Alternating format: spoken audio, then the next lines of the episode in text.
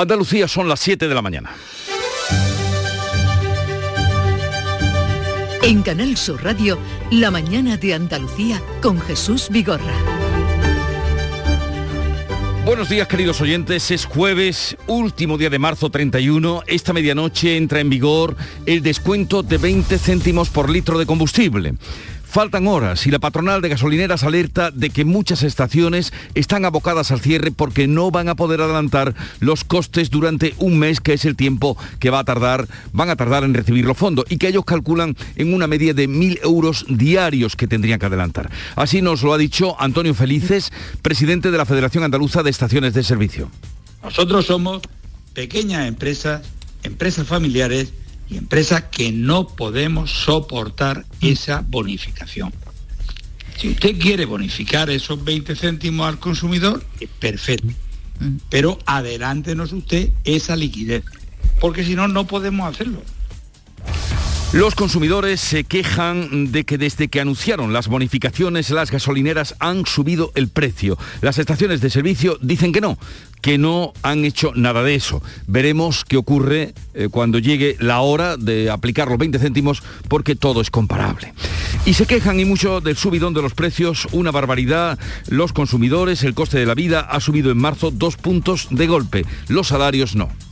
Estoy con una angustia porque es que no sé si me va a llegar para la comida. Los precios han subido una barbaridad, ¿sabes? La gente en vez de pedirte pues un kilo o dos kilos como se llevan con anterioridad, pues lo que hacen es que te piden la mitad o incluso que prescinden de ese producto. Ellos están comprando, pero nosotros también hemos comprado antes. Ha cambiado algunas cosas al doble, pero los sueldos no lo suben. Y vuelve a haber pescado fresco en lonjas y también en los mostradores. La flota pesquera ha levantado el paro, pero no descarta volver a movilizarse. El presidente de los armadores de Punta del Moral, en Ayamonte, dice que se da un tiempo para ver cómo funcionan las cosas cuanto salgamos, comprobemos cómo está el mercado, veamos que, que todos los barcos saliendo a la vez no seamos rentables y, y van a empezar, vamos a empezar a parar poco a poco. Y Rusia anuncia un alto el fuego a las 9 de esta mañana para evacuar a civiles de la ciudad de Mariupol. Abrirá un corredor humanitario hasta Zaporilla, una ciudad eh, controlada por los rusos. La Casa Blanca y el Pentágono están diciendo esta noche que los asesores de Putin lo tienen desinformado, que lo estarían edulcorando, le estarían edulcorando la realidad de la guerra y dándole informes optimistas sobre los logros de su ejército. La directora de la Casa Blanca, Kate Bendingelf, decía esto hace tan solo unas horas. Sabemos que Putin está siendo mal informado sobre cómo le van las cosas a su ejército y cómo la economía rusa se está paralizando por las sanciones. Sus asesores tienen demasiado miedo de decirle la verdad. Y nos llegan dos noticias del mundo del cine. La Academia de Hollywood da 15 días al actor Will Smith para que le envíe una declaración escrita sobre su conducta en la gala de los Oscars. La institución eleva el tono, califica la bofetada de Smith de hecho traumático y admite que podría haber gestionado mejor esa situación. Y el actor Brooke Willis deja la interpretación. Padece afasia, una enfermedad cerebral que deteriora el habla y el lenguaje y que afecta las habilidades cognitivas. 350.000 personas la padecen en España. Willis, de 67 años, se hizo popular en los años 80, sobre todo por la serie televisiva Luz de Luna, a la que siguieron películas como La Jungla de Cristal, Armagedón o El Sexto Sentido. Y en cuanto al tiempo, pues marzo se despide con chubascos en la mitad oriental y nubes y claros en la occidental, temperaturas sin cambios y viento de poniente fuerte con rachas muy fuertes en el litoral mediterráneo. Y vamos a conocer ahora cómo viene el día en Cádiz. Salud, Botaro. Con 17 grados, que es la máxima prevista para hoy, el cielo está nublado y posibilidad de lluvias. En el campo de Gibraltar, Fermín Soto. Aquí tenemos viento de poniente fuerte, intervalos nubosos, se abrirán claros durante la jornada, temperatura 13 grados máxima para hoy de 18. Y desde Jerez, ¿qué nos cuentas, Pablo Cosano? Pues algunas nubes en el cielo, 14 grados marca el termómetro, 19 de máxima prevista y hay previsión de lluvia ligera. ¿Cómo amanece en Huelva, Sonia Vela? Con algunas nubes puede caer incluso algún chubasco, pero por la tarde. Tenemos en la capital 13 grados, llegaremos a los 21. En Córdoba, Antonio Postigo. Cielo prácticamente despejado, 11 grados ahora mismo en la capital, llegaremos hasta los 19. Y por Sevilla, Pilar González. Intervalos de nubes, puede llover en la sierra, máxima de 20 grados es lo previsto y ahora tenemos 13. ¿Y qué día tendremos en Málaga, María Ibáñez? Pues aquí se anuncian chubascos eh, intermitentes a lo largo de la jornada El cielo está ahora mismo con nubes y claros. Tenemos 12 grados de temperatura. Se anuncian máximas en la capital de 21. ¿Y por Jaén qué se espera, Alfonso Miranda? Con Barraquera vamos a despedir este histórico mes de marzo tan lluvioso. Dicen los del tiempo que hoy también va a llover. El cielo ya está cubierto, 11 grados. Bueno, pues que siga lloviendo por Jaén y por Granada, en Carra Maldonado. Pues en Granada tenemos 8 grados, la sensación térmica es fría, llegaremos solo a 14 grados, no llueve ahora, pero ha llovido toda la noche y seguiremos con nubes, sobre todo en el interior, chubascos más intensos en la sierra, menos probables en la costa. En Almería, María Jesús Recio. Se espera algún chubasco también en la sierra, 13 grados, alcanzaremos una máxima de 19 y también viento.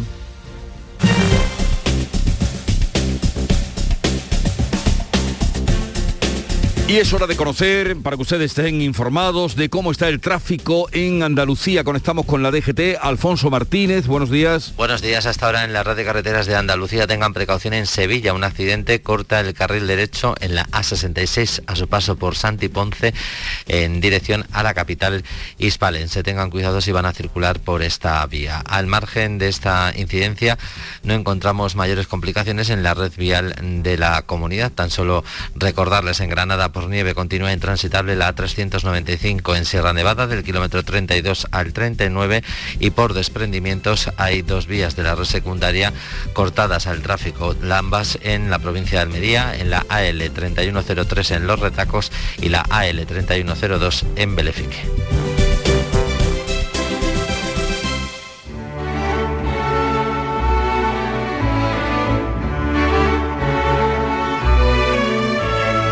La inflación, como les venimos contando, se desbocó hasta un 9,8%, una cifra récord que supone el aumento de precios más elevado desde hace 37 años, en concreto desde mayo de 1985. El tempranillo se hace sus cuentas.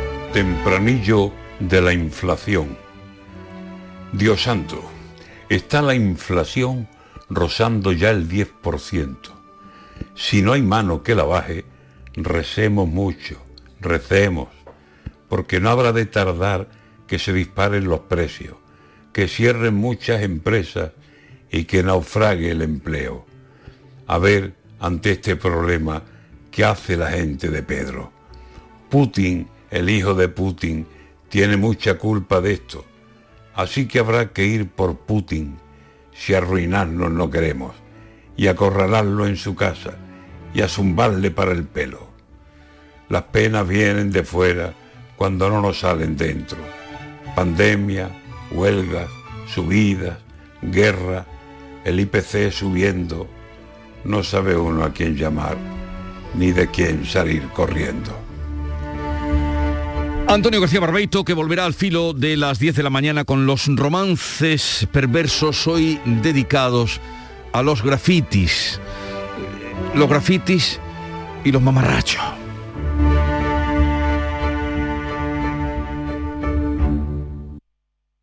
¿Estás lesionado? Elige la fisioterapia avanzada de Clínicas Beyman. En Clínicas Beyman ponemos a tu servicio fisioterapeutas de primer nivel equipados con la última tecnología. Nuestra meta es tu recuperación. Somos la fisioterapia oficial de 18 federaciones deportivas de Andalucía. Si necesitas recuperar tu salud, tu rendimiento y tu bienestar, pide tu cita en clínicasbeyman.es.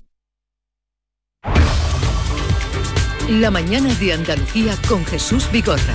Noticias. Vamos a contarles la actualidad de este día que pasa por cómo desde hoy hay pescado en todas las lonjas de Andalucía.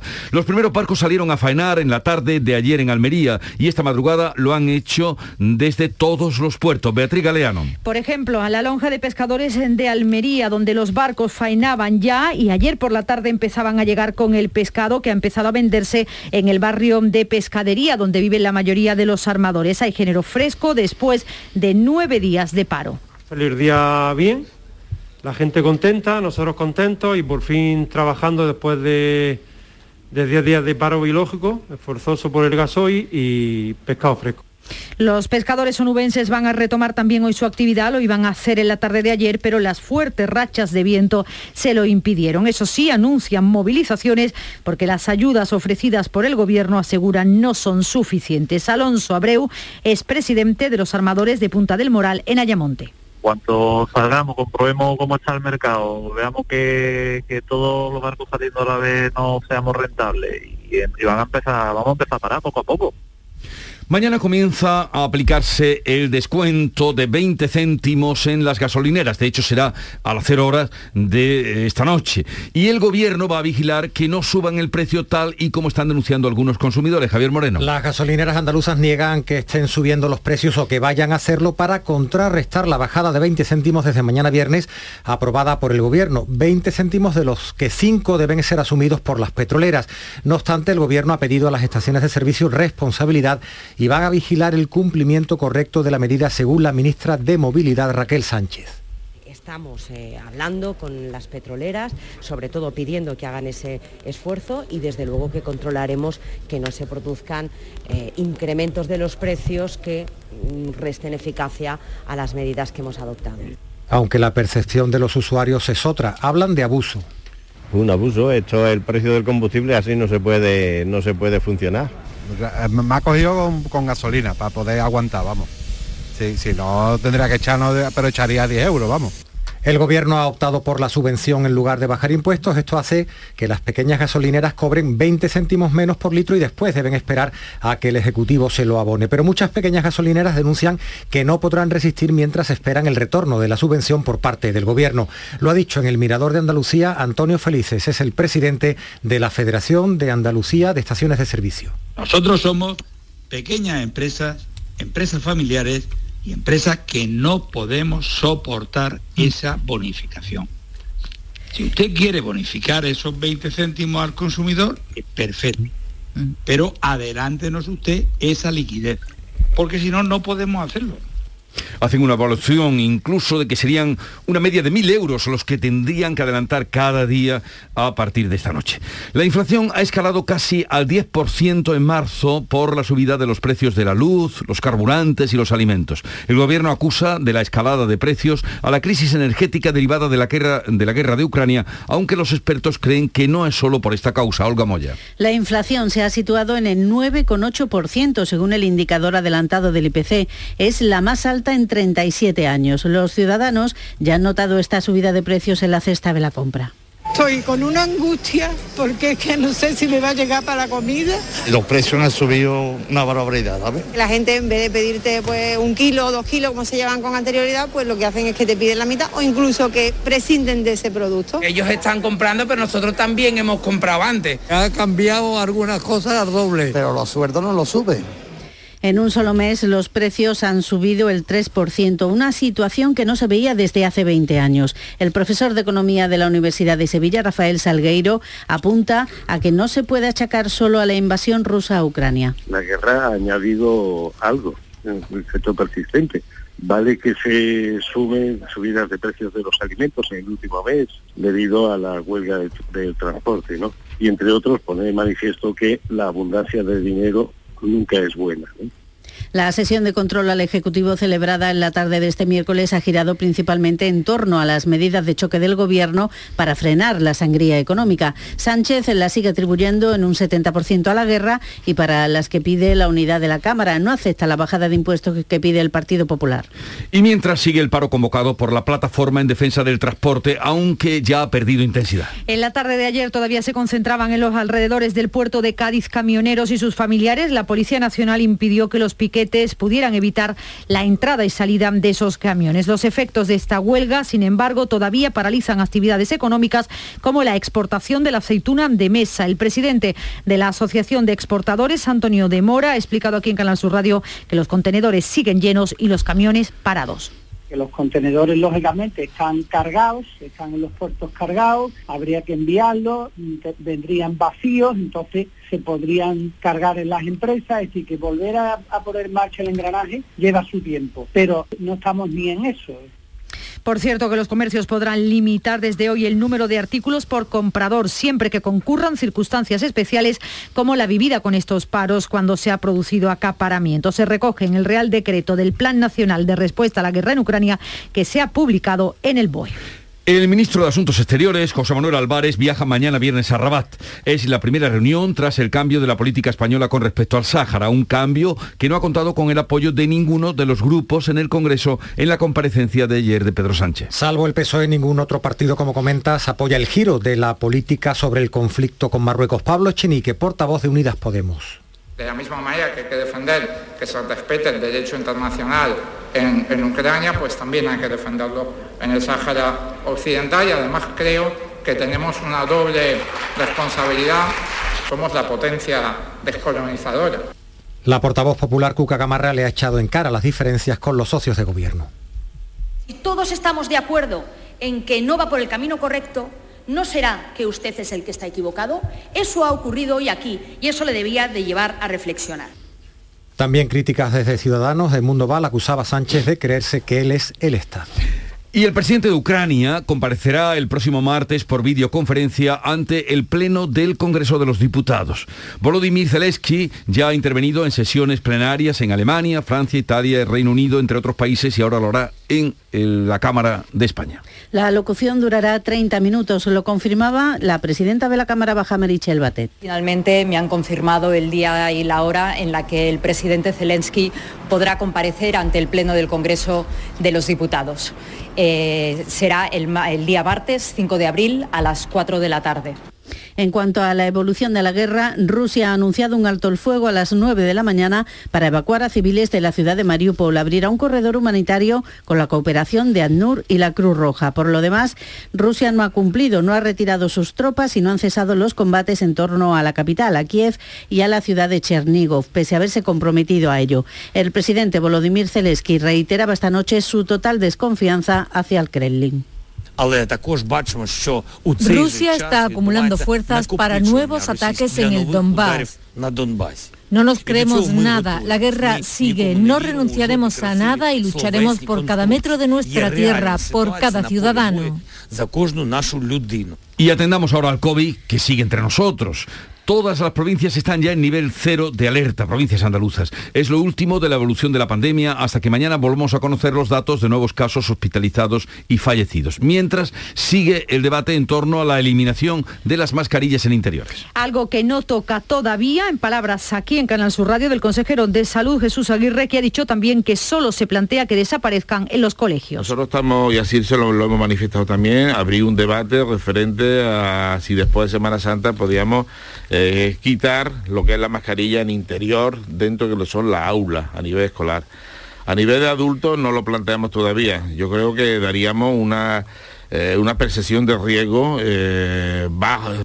El consejero de Salud ha defendido también la necesidad de inyectar cuanto antes la cuarta dosis de la vacuna contra el coronavirus a las personas que viven en residencias y a los mayores de 70 años. Málaga y Granada quedarán unidas de manera directa por alta velocidad a partir del próximo lunes, día además en el que Renfe recuperará la totalidad de las cercanías prepandemia en la provincia malagueña. En 2021 se suprimieron 4.700 cercanías. El tiempo de viaje de, de 70 minutos entre las dos capitales supone un ahorro de media hora al no realizar trasbordo en Antequera. Pedro Fernández, el delegado del Gobierno en Andalucía, ha calificado esta conexión directa de histórica. Se va a producir un hecho histórico y es la conexión por primera vez directa desde el punto de vista ferroviario entre Málaga y Granada. Va a generar, por lo tanto, un eje fundamental para el desarrollo de ambas provincias.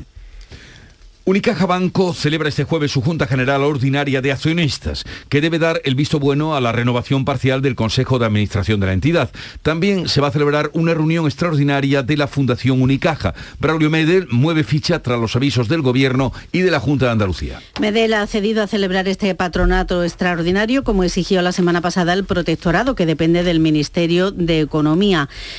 Lo que sí hace la convocatoria de la Fundación Unicaja es no considerar detalles que pedía el Gobierno y se centra en dos puntos. A tratar comunicación del Ministerio y acuerdo del informe sobre gobernanza de la entidad y omite pronunciarse expresamente sobre si Medel reúne los requisitos para ostentar el cargo y sobre su honorabilidad comercial y profesional. Un niño recién nacido es abandonado en la escalera de un edificio de Huelva. La policía busca a los padres y la Junta intenta localizar una familia que se haga cargo temporalmente de él. Estaba en la entreplanta de un portal en la céntrica calle Rico de Huelva. Su estado de salud salud es bueno, está ingresado en el Hospital Juan Ramón Jiménez. Los servicios sociales de la Junta están buscando una familia que se haga cargo de manera temporal de él. Susana García, que trabaja en una gestoría, fue quien lo encontró. Yo lo estuve así mirando, tenía buen color y lo único, eso sí, que le, vi que tenía todavía el cordoncito. Paraba de llorar, en el momento en que lo cogí, la verdad que el bebé se calmó. Estaba solamente con una, con una mantita, pero bueno, la verdad que yo que sé, que como soy madre, pues tenía buen color. El, lo único que habría sido un poquito la boquita, ¿no? Como si tuviera mucha hambre. Y también les contamos que la audiencia de Granada ha estimado el recurso interpuesto por Juana Rivas y le suspende la pena de prisión. Fue condenada por la sustracción de sus dos hijos menores para no entregárselos al padre. Ahora le queda medio año de condena, pero la audiencia la pone en libertad siempre y cuando participe en programas sobre educación y relación con los hijos y no cometa ningún otro delito. Navantia entrega hoy en el astillero de San Fernando la primera de las cinco corbetas construidas en la bahía de Cádiz para Arabia Saudí. En un momento estamos con la revista de prensa de Paco Reyero. En Canal Sur Radio, por tu salud, responde siempre a tus dudas. Lipedema, una patología caracterizada por el engrosamiento, sobre todo de las piernas, que afecta principalmente a las mujeres y cuyo diagnóstico a menudo se demora inexplicablemente. Sin embargo, una vez diagnosticado, tiene un tratamiento muy favorable. Esta tarde en el programa hablamos en directo del lipedema. Envíanos tus consultas desde ya en una nota de voz al 616-135-135. 616-135-135. Por tu salud. De lunes a viernes, desde las 6 de la tarde, con Enrique Jesús Moreno. Súmate a Canal Sur Radio, la radio de Andalucía.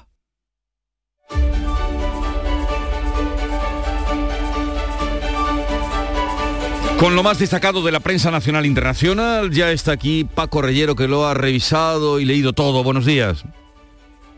721, precios, precios y más precios. El país, el IPC de marzo se dispara al 9,8%, la tasa más elevada desde 1985. Nieto, en su viñeta de ABC, dice, fíjate si han subido los precios que he sustituido la cesta de la compra por el joyero de la compra. El mundo atraviesa su portada con un gráfico rojo, como si fuera un rayón inesperado, creciente ese rayón desde la esquina izquierda abajo a la derecha arriba es claro la inflación galopante que alcanza, como decimos, el 9,8%. La fotografía de portada del mundo es para el presidente del gobierno en la tribuna del Congreso, foto que acompaña el artículo de Jorge Bustos, Pedro en su isla, náufragos los demás. El periódico de España, el temor a que la inflación aboque a una derrota electoral se extiende por el PSOE y el gobierno. En el español la inflación supera el 10% de media en España y el gobierno teme que suba todavía más. En News alertan sobre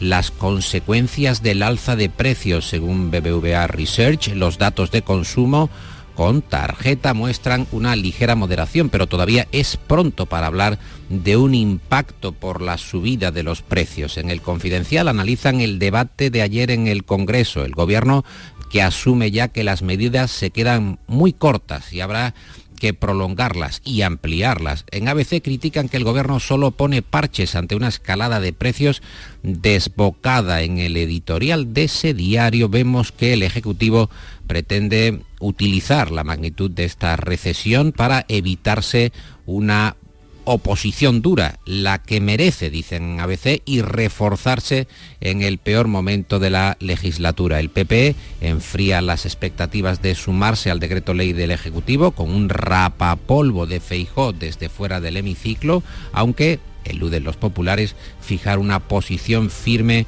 en el no sobre la comparecencia de Pedro Sánchez, editorial del país, que señala que el presidente no aportó datos nuevos en sus explicaciones al Congreso sobre la posición española en el Sáhara. Sánchez se queda solo para explicar su giro sobre el Sáhara, concluyen en ABC.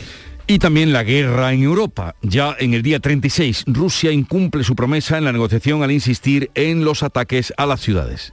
Sí, es el titular más reiterado en la prensa. En el diario.es encontramos que Rusia retira tropas en Kiev para centrarse en el asalto al Donbass. Fotografía de portada del país, quizá la más llamativa eh, de las que encontramos, nacer entre sacos terreros en el Kiev asediado, una mujer llamada Isabeta y su hijo recién nacido en una maternidad de la capital ucrania, cuyos accesos y ventanas tienen protecciones improvisadas para prevenir posibles impactos por los ataques rusos. La vida que se abre paso entre las bombas. The Guardian se pregunta qué pinta Abramovic de mediador en la guerra y de qué lado está este oligarca. La presencia del multimillonario en las conversaciones de Estambul ha sorprendido a muchos y su papel sigue sin estar demasiado claro. El confidencial, en crónica desde Nueva York, los aciertos de Biden frente a Putin no logran paliar su impopularidad en Estados Unidos, desde la advertencia constante sobre la invasión de Putin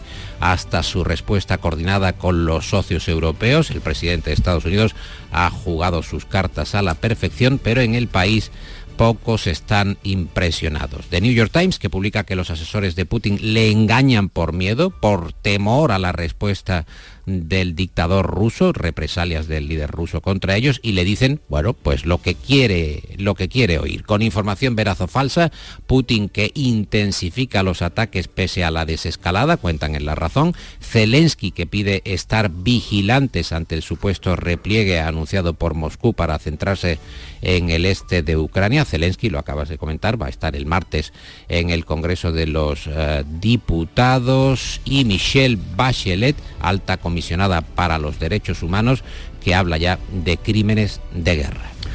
Y brevemente, otros asuntos de interés, Paco. En voz populi, Feijóo va a revolucionar al PP en el Congreso y en el Senado y peligra el escaño de Maroto, el futuro líder del partido que va a renovar las direcciones de grupo en ambas cámaras y te apunto que la Comisión Europea presiona a España para que desligue las pensiones del IPC. La preocupación de Bruselas con la eh, sostenibilidad de la reforma de las pensiones crece en plena espiral de la inflación. Pues ya está por aquí Nuria Gaciño. Buenos días, Nuria. Muy buenos días. Ah, continuamos, hoy no sí, hoy tenemos. No, hoy va a ser que no, lo siento. Hoy vengo yo más, más, despojada. pues vamos a ello. Es que estoy habituado ya a la entradilla de la publicidad que espero el tachán para eh, darte la entrada. Bueno, terminados los compromisos de las elecciones, los clubes esperan ahora a sus internacionales. Esperan la incorporación de estos jugadores para la disputa de la próxima jornada de Liga en Primera. El problema es ver en qué condiciones llegan algunos, como por ejemplo el caso de Bono en el Sevilla. El guardameta sufrió un traumatismo leve después de llevarse dos golpes en la cabeza jugando con Marruecos. Tuvo que pasar la noche en observación y está previsto que vuelva hoy a Sevilla. El que se pierde seguro el encuentro liguero del domingo ante el Barcelona es Fernando, que va a pasar hoy por el quirófano para resolver sus problemas de tobillo. Se pierde, por tanto, lo que queda de temporada. En el Betis vamos a ver cómo llegan Canales y Borja Iglesias al partido del domingo ante Osasuna. Ambos no se han ejercitado con el grupo durante esta semana. En el Cádiz se espera que hoy lleguen Aroyan y Víctor Chus. Y en el Granada el capitán Víctor Díaz ha renovado por una temporada más, hasta el 2023. También se espera la llegada en el Almería del nigeriano Sadik, que no ha podido lograr con su selección la clasificación para el Mundial. Será uno de los jugadores que recupere Rubi para el choque ante el Huesca. Y mañana el encargado de abrir una nueva jornada en segunda será el Málaga, que a las 9 visita el Girona con Nacho González, todavía en el banquillo malaguista, y con la reaparición de Adrián López en los terrenos de juego. El que fuera jugador del Atlético de Madrid, Villarreal o Deportivo, entre otros, está cada vez más cerca de volver. Si lo hace, podría ser una gran ayuda para el Málaga en esta recta final del campeonato. Y esta noticia es curiosa, impactante y desde luego revela la fuerza de eh, la mujer también en el deporte. Récord histórico en el fútbol femenino. En la victoria por 5 a 2 del Barcelona ante el Real Madrid, en la vuelta de los cuartos de final de la Champions, hubo en el Camp Nou nada más y nada menos que 91.553 espectadores. Récord mundial de asistencia que supera los 90.195 que acudieron a la final del Mundial de 1999 entre Estados Unidos y, y China. Y en Miami ya solo nos queda Carlos Alcaraz como único tenista español tras la retirada de Paula Badosa en los cuartos de final cuando iba 1 a 4 abajo ante la estadounidense Jessica Pegula el físico ya no le dio para más, venía arrastrando problemas y tuvo que, abandonar el encuentro. Ya, pues ya saben que el fútbol nunca se había dado una cosa ni, ni parecida, ¿no? Ni... Llega con fuerza. Llega, fue un partidazo, por cierto, a todo esto. Unos goles muy bonitos. Oye, Paco, ¿dónde has encontrado hoy el cierre del kiosco? Pues es una doble pregunta, Jesús. ¿Dónde encontrar la gasolinera más barata? Está en News y también en el geoportal de gasolineras, geoportalgasolineras.es del Ministerio de Transición Ecológica, que está recogiendo precios actualizados de cerca de las 11.200 eh, gasolineras que hay en territorio nacional. La herramienta que permite encontrar el combustible más económico dentro de una provincia. Tú fijas, por ejemplo, Sevilla, Cádiz, Huelva, Almería, lo que consideres y realiza distintas comparativas. El usuario puede establecer una ruta y eh, Geoportal le va a ofrecer los precios de todas las gasolineras incluidas en ella y le va a calcular además el coste más económico desde el punto de vista de los carburantes. Lo que pasa es que tal como está la gasolina, a lo mejor ir a buscar una gasolinera no compensa. No, no compensa. Y llegamos a Gibraltar. Claro. Eh, Paco Reyero y Nuria Gaciño, que tengáis un bonito día. Igualmente. Adiós. Igualmente para todos. En Canal Sur Radio, La mañana de Andalucía con Jesús Vigorra. Acaban de sonar las señales horarias de las siete y media de la mañana. Ya lo saben, están advertidos por si no les sonó el despertador. Y a esa hora vamos a contar en un par de minutos cómo viene el día informativamente hablando con Javier Moreno.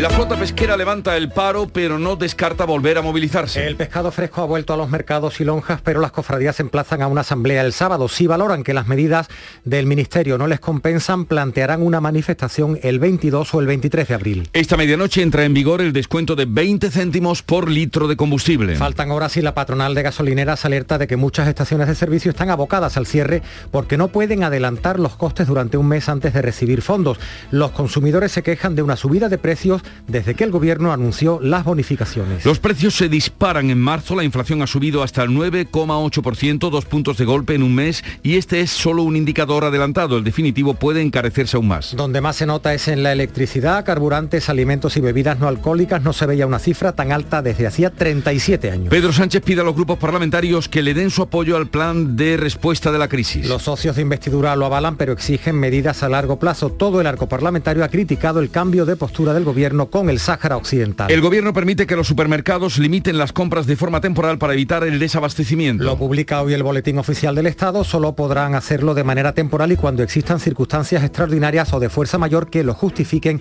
pero no aclara ante quién hay que justificar la medida ni cómo. Rusia anuncia un alto el fuego a las 9 de esta mañana, hora española, para evacuar a civiles de la ciudad de Mariupol. Ucrania confirma que las conversaciones eh, diplomáticas se van a retomar mañana viernes por videoconferencia y el presidente Zelensky acepta la invitación del Congreso Español.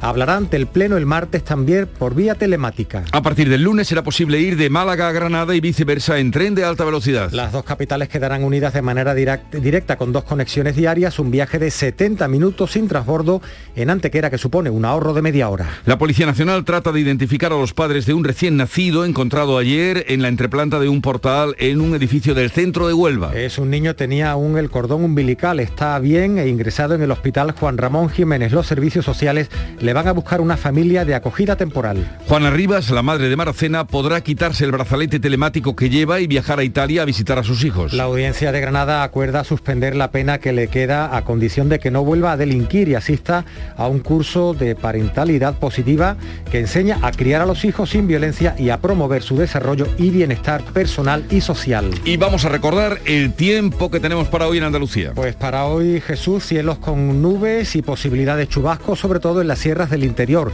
Estarán acompañados de tormentas por la tarde en la mitad oriental. Temperaturas mínimas sin cambios en la vertiente atlántica y en descenso en el resto. Sopla poniente fuerte con rachas muy fuertes en el litoral mediterráneo oriental. De hecho, está activo el aviso naranja por vientos y oleaje en Granada y también en Almería. Llegamos así a las 7.33 minutos de la mañana. En un momento, otras noticias de Andalucía.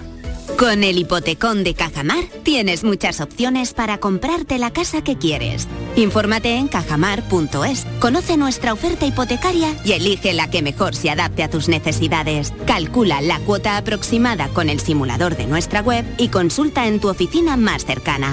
Cajamar, distintos desde siempre. Oye, ¿qué pipas estás comiendo? ¡Qué buena pinta! ¿De verdad me lo preguntas? ¿No las reconoces? Pipas hay muchas en el mercado. Sí, pero pipas reyes son las auténticas, las de siempre, con sal y sin sal. Incluso las del león son de frutos secos reyes. Que sí, que sí, me ha quedado claro. Frutos secos reyes, tus pipas de siempre.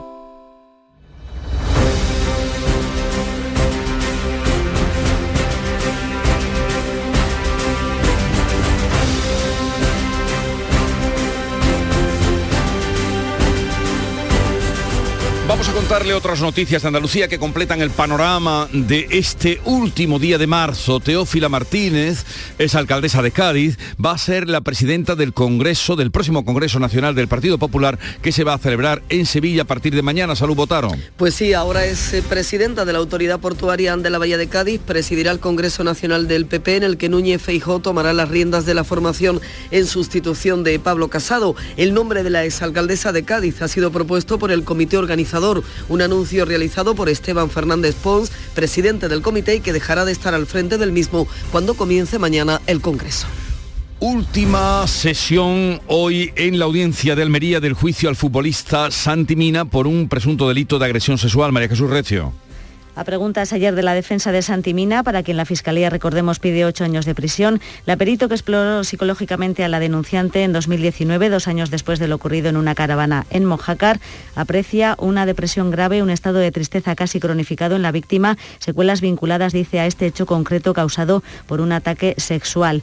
Además, declararon ayer los dos agentes de la Guardia Civil que detuvieron al futbolista y, también a su compañero David Engoldar. Dicen que la denunciante les comunicó que había mantenido relaciones con Goldar consentidas, pero que Santimina entró en la furgoneta y la agredió sexualmente. El Ministerio Público, recordemos que no formula acusación contra Goldar, está en calidad de cooperador necesario. Santimina y David Goldar dicen sus abogados que están tranquilos aunque preocupados. Hoy concluirá el juicio en audiencia también abierta como ayer con la comparecencia de otros siete peritos. El sector de la naranja en Córdoba está al borde del colapso a causa de la competencia desleal de países terceros, precios por los suelos y acumulación de stock por la huelga del transporte. Tal es la situación que muchos eh, citricultores se están planteando no recoger la cosecha. Antonio Postigo.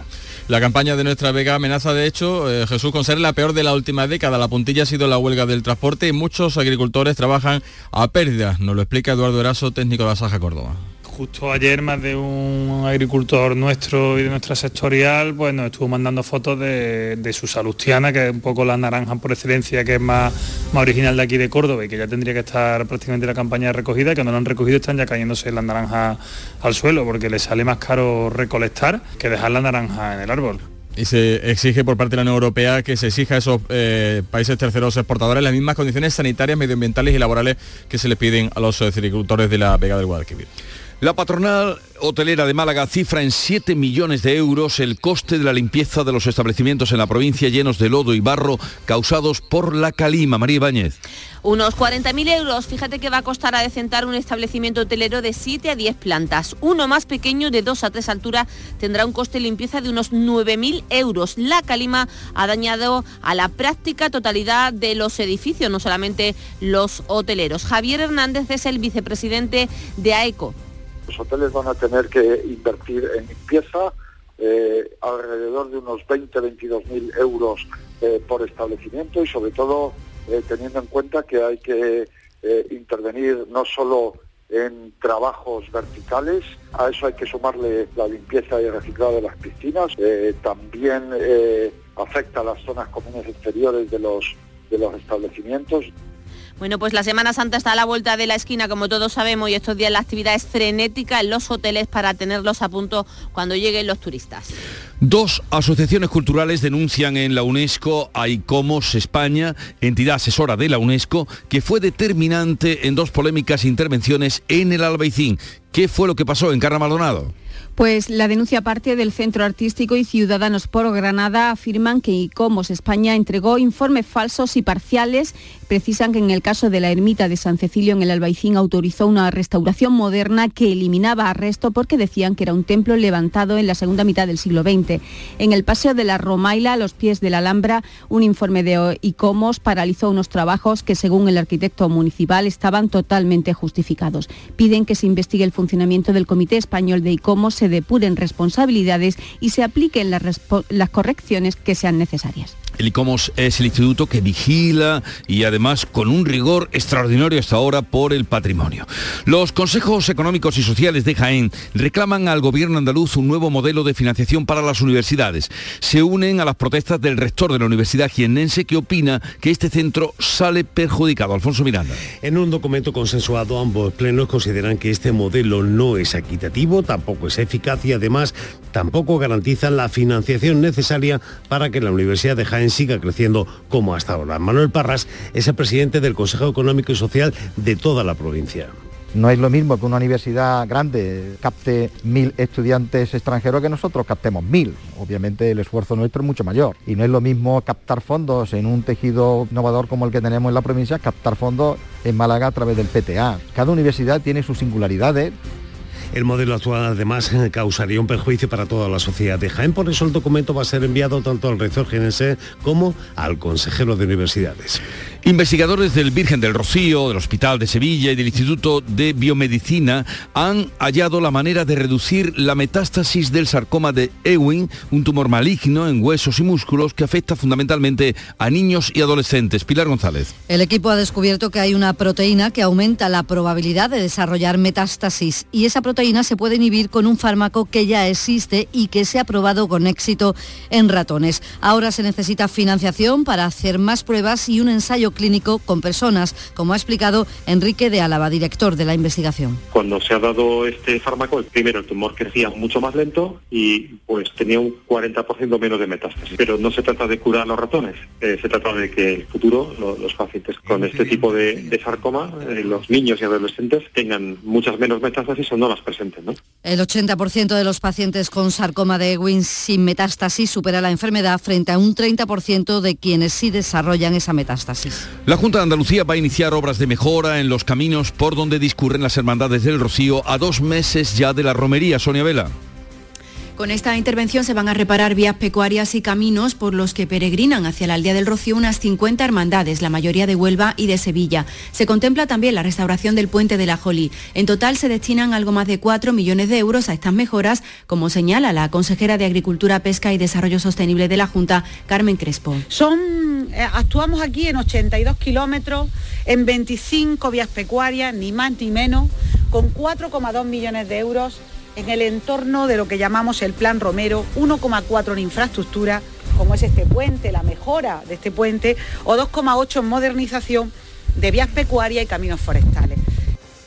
Este año la Junta de Andalucía ha triplicado su inversión habitual dedicada a la reparación de estos caminos del Rocío. La romería se celebrará el primer fin de semana de junio, después de dos años en blanco por la pandemia. Pues este será un asunto también que trataremos con la consejera de Agricultura y Pesca, Carmen Crespo, que estará con nosotros a partir de las 9 de la mañana.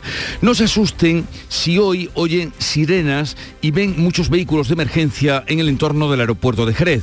Desde las 9 y media de la mañana se va a llevar a cabo un simulacro de accidente aéreo. Pablo Cosano. Pues sí, Jesús, va a ser para mejorar la operatividad en caso de emergencia. Van a participar policías, Guardia Civil, Protección Civil, bomberos y el 061. Esperemos que no pase como la última vez que el simulacro se convirtió en una alerta terrorista real. Un perro de los TEDA, Jesús, olisqueó una maleta, la marcó como eh, explosiva. Finalmente fue eh, una maleta cargada de cosméticos. Era de un representante de una marca y el perro había olido precisamente la glicerina contenida en estos eh, componentes que también forma parte de algunos explosivos. Se convirtió, como decimos, en una alerta real y tuvo que evacuarse el aeropuerto de manera efectiva.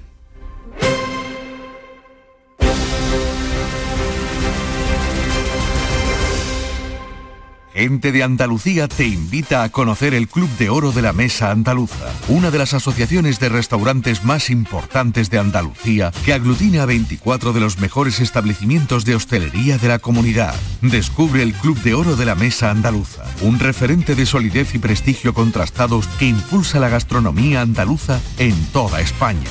Gente de Andalucía. Este sábado desde las 11 de la mañana en el Museo Arqueológico Municipal de Baza. Organiza Club de Oro de la Mesa Andaluza. Colaboran Seguros J. Castillo y WET Energía. Con tu coche no te líes. Conmigo te mueves seguro, eres puntual, ahorras, llegas donde quieras y contaminas menos. Transporte público de Andalucía. Seguro, económico y sostenible. Junta de Andalucía.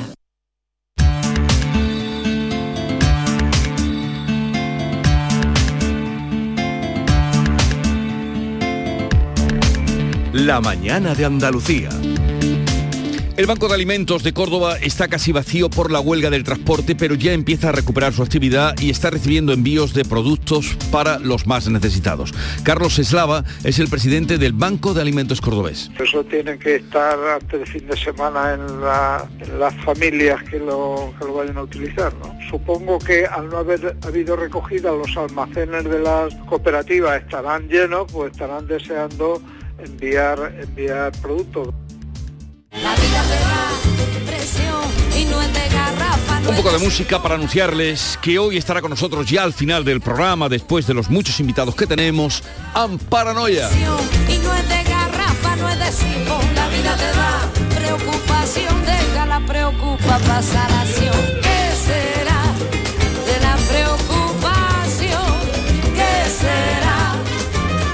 Sánchez celebrando sus 25 años con Amparanoia. Llega ahora el tiempo para la información local 8 menos cuarto de la mañana.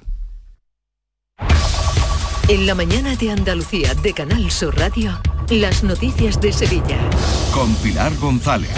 Hola, buenos días. Sigue cortado el carril derecho de la A92 a la altura de Osuna, sentido Málaga, después de, de, que un camión volcara ayer tarde. El vehículo está en el arcén y se espera que esta mañana una grúa lo retire el conductor hospitalizado en el centro de la Merced. En la A49 hay cuatro kilómetros de retenciones en la entrada a Sevilla y uno en su continuidad por el patrocinio y en el interior de la ciudad el tráfico es intenso en la entrada por el Alamillo, Avenida Juan Pablo II y Puente de las Delicias, también por la Avenida de la Paz, Avenida de Andalucía, sentido Tamarguillo y en la Ronda Urbana Norte, sentido Alamillo. En cuanto al tiempo, tenemos por la mañana intervalos de nubes con chubascos más intensos en la sierra, se aclara el cielo por la tarde, el viento sopla del oeste y la máxima prevista es de 18 grados en Morón, 20 en Écija, Lebrija y Sevilla. A esta hora 13 grados en la capital. ¿Te está afectando la subida de la luz? Claro que sí. Por eso en Insolac Renovables instalamos paneles fotovoltaicos de autoconsumo con los que podrás generar tu propia electricidad. Y ahora con las nuevas subvenciones de la Agencia Andaluza de la Energía lo tienes mucho más fácil. Entra en insolacrenovables.com e infórmate de las ventajas que tiene el autoconsumo. Insolac, expertos en energías renovables desde 2005. En Canal Sur Radio, las noticias de Sevilla. La actividad de las principales industrias de la aceituna de mesa de la provincia sigue paralizada por la huelga del transporte, a pesar de que esta está perdiendo intensidad. Empresas como Decop, Agrosevilla, Aceitunas Guadalquivir o Camacho Aceitunas siguen paradas por la falta de suministros y también por la incapacidad de dar salida a su producción.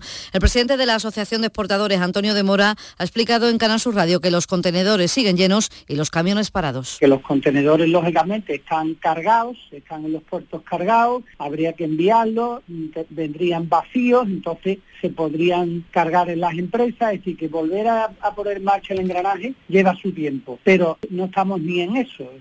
El presidente de los caseteros de Andalucía, David González, va a anunciar esta mañana medidas ante el inicio de la temporada, la feria de abril. Como saben, tienen problemas, lo llevan advirtiendo para encontrar trabajadores y también con la prolongación de la jornada laboral. También esta mañana la Diputación celebra su pleno ordinario del mes de para arrancar con la declaración institucional de apoyo a la candidatura de Carmona a Patrimonio Mundial de la UNESCO. También se abordarán reclamaciones de medidas de apoyo al sector agrario o el futuro del Hospital de San Juan de Dios de Bormujos y el centro de vacunación masiva de la Facultad de Derecho cierra este jueves y de esta manera concluye la actividad de los grandes vacunódromos que han estado funcionando en Sevilla durante más de un año. Ahora se seguirán administrando las dosis en los centros de salud y también en el centro de formación de las Candelarias. Hasta el momento se han puesto cerca de 4 millones de dosis, 300.000 vacunas en nuestra provincia.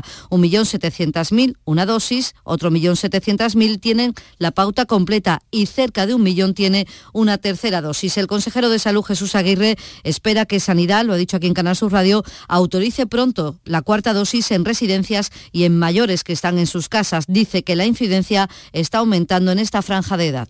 Empezamos por residentes, empezaremos eh, luego por encima de franja etaria, por encima de 70 años, también a nivel de domicilio, pues también habrá que hacer una... Y empezaremos ya luego sanitario, eso sanitario, según la evolución que tengamos desde el punto de vista inmunológico. Y hablando de salud, investigadores del Hospital Virgen del Rocío y del Instituto de Biomedicina han hallado la manera de reducir la metástasis del sarcoma de Edwin, un tumor maligno de huesos y músculos que afecta a niños y adolescentes. Ha descubierto una proteína que aumenta la probabilidad de desarrollar metástasis y se puede inhibir esa proteína con un fármaco que ya existe. Se ha probado con éxito en ratones. El siguiente paso es conseguir financiación para hacer ensayos clínicos con personas, como es ha contado el director de la investigación, Enrique de Álava. Cuando se ha dado este fármaco, primero el tumor crecía mucho más lento y pues tenía un 40% menos de metástasis. Pero no se trata de curar a los ratones, eh, se trata de que en el futuro los pacientes con este tipo de, sarcoma, eh, los niños y adolescentes, tengan muchas menos metástasis o no las presenten. ¿no? 7 de la mañana y 49 minutos. Mari Carmen, no te líes. Si te vas a comprar un coche, cómprate un Driveris. Hazme caso.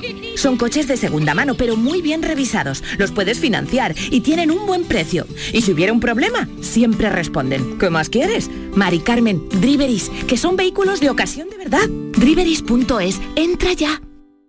Un desayuno, un tapeo, arroces, guisos, mariscos, carnes, pescados. La cocina tradicional está en Venta Pazo. Amplias terrazas al sol y a la sombra. Varios salones para que elijas dónde estás más cómodo. Estamos en Benagazón, a pie de autopista y también en Sanlúcar la Mayor, nuestro restaurante de siempre. Restaurante Venta Pazo. Un lugar para celebrar y disfrutar. Un lugar lleno de tradición. Venta Pazo. Este año sí salimos. Cada noche, a las 10, Canal Sur Radio te acerca a la Semana Santa. El llamador. Este año también en Spotify. La periodista de Canal Sur Radio Araceli Limón pregonó anoche la Semana Santa de Triana en la Iglesia del Cachorro, un pregón que comenzó recordando a los que se fueron en esta pandemia, pero mirando al futuro que representan los niños, un pregón cargado de fe en el que hizo varias referencias a sus compañeros del llamador, la Virgen protagonista en este pregón como la gran madre que cuida y palabras especiales para la estrella. Somos, fuimos y seremos siempre, siempre los mismos, siempre iguales, con el mismo amor a la Virgen pensando y sintiendo en azul, porque allá donde haya uno de la estrella, allí, allí estamos todos. Nuestra casa está donde tú estés.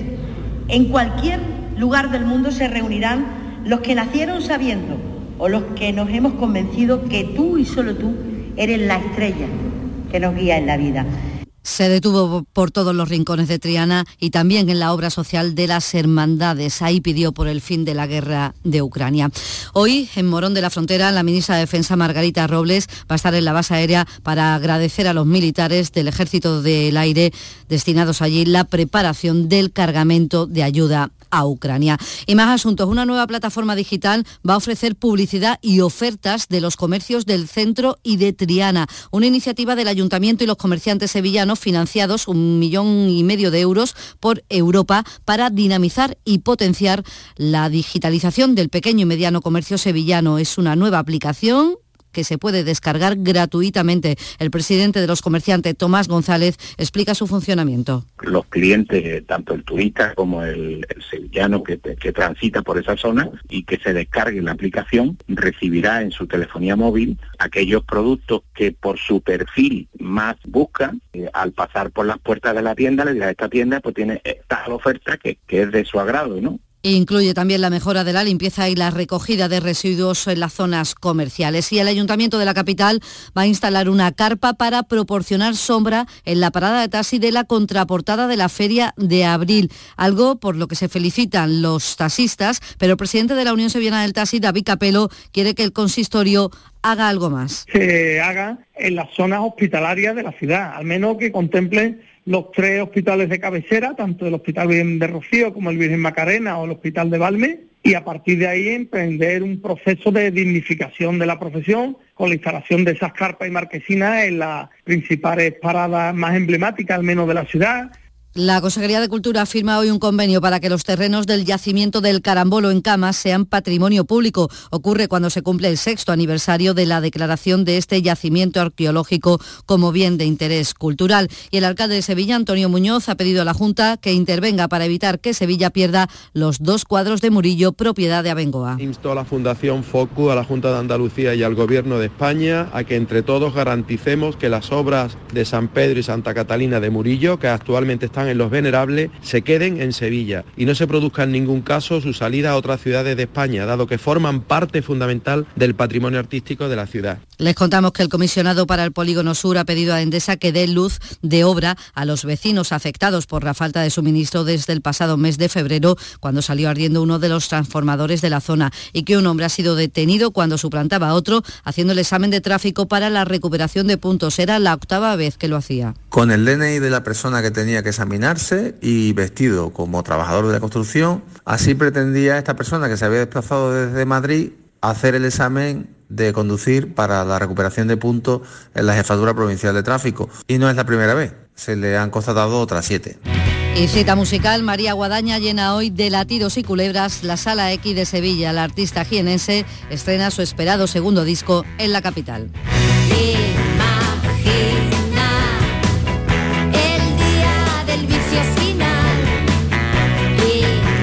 A esta hora tenemos 13 grados en Bormujos, 11 en Castiblanco de los Arroyos, 12 en Olivares, 13 en Sevilla.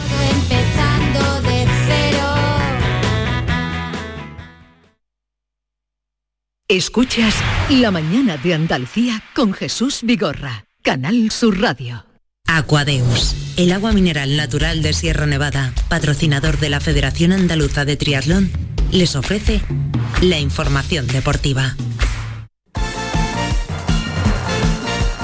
8 menos 5 de la mañana, Nuria Gaciño nos trae los deportes. Buenos días, con la vuelta ya de los internacionales, ¿no? Muy buenos días, sí, los clubes esperan en estos dos próximos días la incorporación de sus internacionales, que en algunos casos no llegan en las mejores condiciones. Fue el caso del danés Delane en el Sevilla, que volvió antes de tiempo lesionado, y hoy está prevista la llegada del guardameta Bono, que dio el susto en el partido que jugó con su selección, con Marruecos. Sufrió un traumatismo leve después de llevarse dos golpes en la cabeza durante la primera parte del encuentro y es por ello que tuvo que pasar la noche en observación. Vamos a ver si puede jugar el domingo ante el Barcelona. El que podría forzar para estar es el Papu Gómez ya en la recta final de su recuperación y el que se lo pierde seguro es Fernando, que está previsto que hoy se opere del tobillo. El futbolista no ha mejorado con el tratamiento que estaba siguiendo y se pierde, por tanto, lo que queda de temporada. En el Betis, pendientes de Canales y Borja Iglesias para el partido del domingo ante Osasuna. Ambos no se han ejercitado con el grupo durante esta semana, pero en principio se espera poder contar con ellos para el choque ante los navarros. Precisamente Borja Iglesias fue el protagonista anoche del pelotazo. Quiere levantar la Copa del Rey el próximo 23 de abril y también meterse en puestos Champions. Yo quiero las dos. Creo que eh, levantar un título es algo especial y aparte que, ganar una Copa del Rey te clasifica para, la Europa League el año siguiente. Entonces, pero escuchar el himno de la Champions en el Benito es la leche. Pero bueno, por eso te digo que ganarle a los Asuna es muy importante porque te mantiene peleando por eso. Eh, si no ganas a Osasuna, no vas a pelear por eso. Y creo que todos tenemos la ilusión de, escuchar ese, eh. ese himno. Y no solamente quiere conseguir cosas con el Betis, el título de la Copa del Rey, meterse en los puestos Champions, también le gustaría poder ir al Mundial con la selección española. Obviamente me encantaría ir a la selección, siempre lo he dicho. Es, eh, ¿Te han llegado preselecciones? Sí, he estado, alguna vez y, es algo que ya solo estar entre esa lista ya creo que es un orgullo tremendo. Si te están valorando para poder estar en el equipo nacional es, que, oye, pues algo estás haciendo bien y y si me lo dicen pues hace 5 o 6 años que jugaba en, segunda B, pues igual no me lo hubiesen ni creído. Volvemos a la liga, el domingo también juega el Cádiz y el Granada, ambos a las seis y media de la tarde. El Cádiz en Mestalla, se espera que hoy lleguen el armenio Aroyán y Víctor Chus, que ha estado con la sub-21. El Granada, donde el capitán Víctor Díaz ha renovado por una temporada más, hasta el 2023, se va a enfrentar en los Cármenes al Rayo Vallecano. Eh, también se espera la llegada en el Almería del nigeriano Sadik que no ha podido lograr con su selección la clasificación para el Mundial. Será uno de los jugadores, de los muchos jugadores que va a recuperar Rubi para el choque ante el Huesca y desde luego se espera su incorporación puesto que la ausencia se ha notado y bastante. Mañana el encargado de abrir una nueva jornada en Segunda División será el Málaga que a las 9 de la noche visita al Girona con Nacho González todavía en el banquillo malaguista toda la presión para el técnico que de nuevo está obligado a ganar, ya no solo por el equipo, está en estos momentos el Málaga a seis puntos del descenso, sino también por su continuidad al frente del conjunto eh, malagueño. Y podríamos ver en acción a Adrián López, el que fuera jugador del Atlético de Madrid, Villarreal o Deportivo de La Coruña, entre otros equipos, está cada vez más cerca de volver. Si lo hace, podría ser una gran ayuda para el Málaga en esta recta final del campeonato. Está a prueba en el conjunto malagueño y puede que se quede. No jugaba desde el 2021. Y el campeonato de Liga Femenino va generando cada vez más interés Prueba de ello es que en la victoria por 5 a 2 del Barcelona ante el Real Madrid en la vuelta de los cuartos de final de la Champions hubo en el Camp Nou nada más y nada menos que 91.553 espectadores, récord mundial de asistencia. Con esto se superan los 90.195 que acudieron a la final del Mundial en 1999 entre Estados Unidos y China. Y en Miami ya solo nos queda Carlos Alcaraz como el único tenista español tras la retirada de Paula Badosa a los cuartos de final, cuando iba perdiendo 1 a 4 ante la estadounidense Jessica Pegula, tuvo que abandonar por problemas físicos. Es una pena porque de haber ganado Miami se podría haber colocado como número uno del mundo, pero aún así va a subir a la tercera posición del ranking mundial. Aquadeus, ahora más cerca de ti, procedente del manantial Sierra Nevada, un agua excepcional en sabor, de mineralización débil que nace en tu región. Aquadeus Sierra Nevada es ideal para hidratar a toda la familia y no olvides tirar tu botella al contenedor amarillo. Aquadeus, fuente de vida, ahora también en Andalucía.